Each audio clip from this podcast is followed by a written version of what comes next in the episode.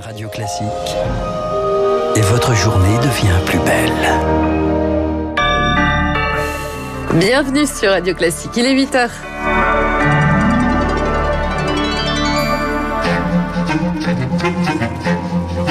7h30, 9h, la matinale de Radio Classique avec Guillaume Durand. Euh, faut-il réduire la présence des forces françaises au Sahel? Question au cœur d'un sommet décisif qui s'ouvre aujourd'hui à Djamena. Le président de la République française, lui, sera en vidéoconférence. Il doit décider de l'avenir de l'opération Barkhane, peut-être une réduction des troupes. Nous verrons ça donc tout au long de la journée. Comment les hôpitaux se préparent à l'arrivée de nouveaux malades du Covid? Les variants font craindre une nouvelle flambée de l'épidémie, même semble-t-il le variant anglais soit pour l'instant relativement maîtrisé, mais il reste le brésilien, il reste le sud-africain. Et puis ils sont prêts à tout pour éviter de mettre la clé sous la porte. Les gérants de discothèques se démultiplient pour continuer de travailler ou reprendre le travail avec des reconversions parfois très inattendues. Vous le verrez dans le journal de Lucille avec toute la rédaction de Radio Classique. Il est pile 8 heures. Voici Lucille. Radio Classique. Avec cette question que vous évoquiez dans les titres, Lucille, faut-il réduire la présence française au Sahel? Oui, c'est l'enjeu d'un sommet décisif qui commence aujourd'hui. Emmanuel Macron et les chefs d'État du G5 Sahel se retrouvent à distance pour échanger sur l'avenir de l'opération Barkhane. Huit ans après son lancement, un peu plus de 5000 soldats français sont encore engagés dans la région. Alors faut-il diminuer ce contingent Eh bien, c'est l'enjeu des discussions qui s'ouvrent. Thomas Giraudot. La France va très probablement réduire ses effectifs, expliquait début janvier la ministre des Armées Florence Parly, évoquant cependant une situation sécuritaire très délicate au Sahel.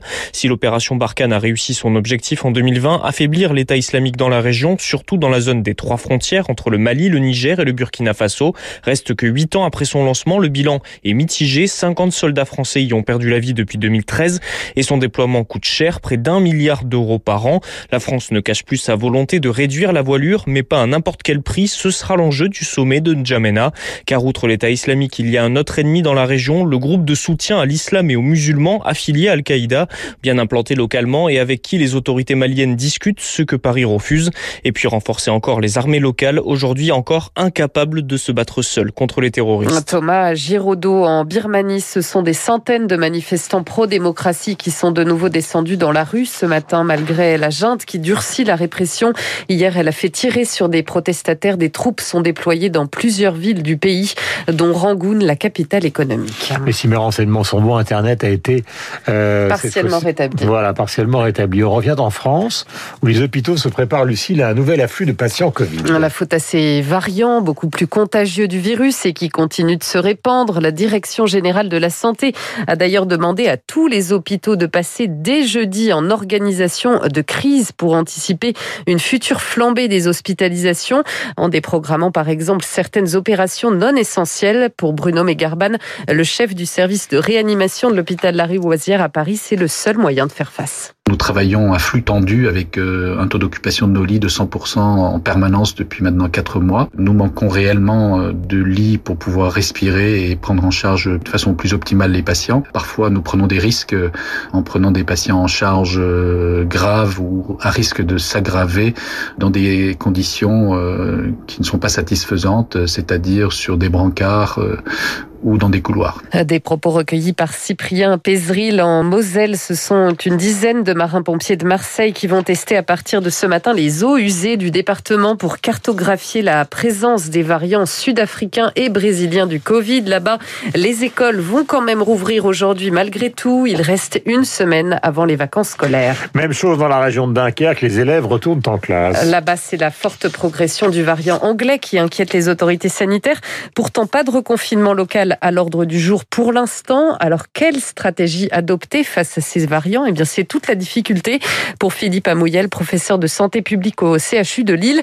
Il faut anticiper au maximum pour ne pas se retrouver submergé par des nouveaux cas à l'échelle nationale. Pour lutter contre ces nouveaux variants, ce qui est important, c'est que on le contienne le plus longtemps possible. Il faudrait quasiment établir un cordon sanitaire, augmenter le testé, tracer, isoler, élargir les plages de couvre-feu, en particulier le week-end, et pourquoi pas euh, concentrer pour le moment la vaccination sur les zones de Dunkerque ou sur les les zones de messe. Alors on n'est peut-être pas obligé de déclencher toutes ces mesures simultanément en France d'un seul coup, mais peut-être de le faire de manière étagée en essayant d'anticiper à chaque fois sur l'épidémie et d'éviter cette embolisation de l'hospitalisation qu'on risque d'observer si le virus explose. Des propos recueillis par Laura Taouchanov et des variants qui ont poussé hier l'Allemagne à fermer ses frontières avec ses voisins du Sud, la République tchèque et le Tyrol, contre la vie de Bruxelles. La suite du journal est 8h04 sur l'antenne de Radio Classique. Et dans cette crise, Guillaume, qui dure encore et toujours, on s'intéresse ce matin à un secteur qui se démène. Et oui, pour survivre, les discothèques, elles sont fermées depuis presque un an maintenant.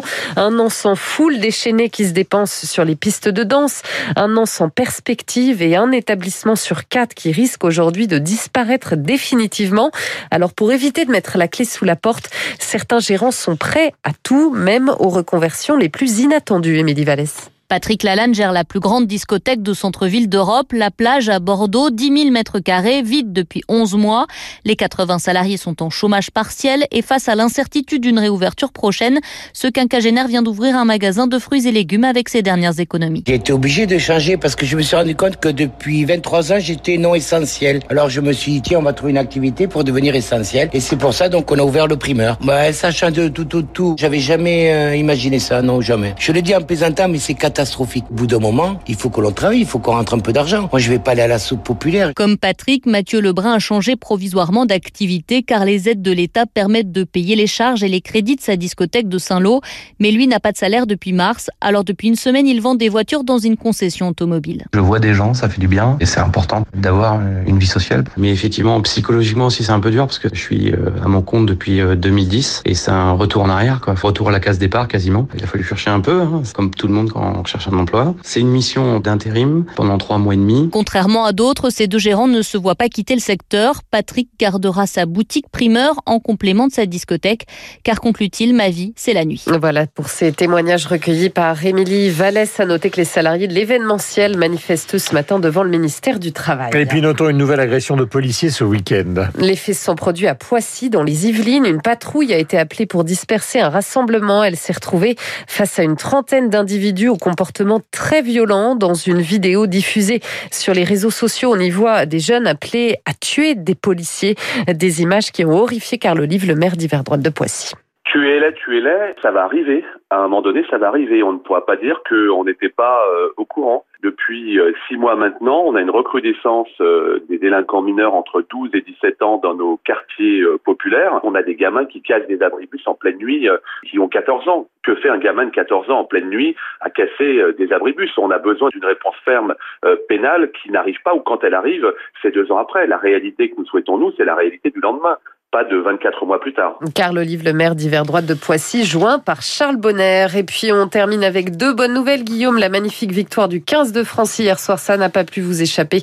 Face à l'Irlande dans le tournoi des Six Nations, les hommes de Fabien Galtier qui se sont imposés pour la première fois depuis 10 ans à Dublin. Le score 15-13. Et puis bientôt un Royal Baby de plus. Le prince Harry et Meghan Markle attendent un deuxième enfant.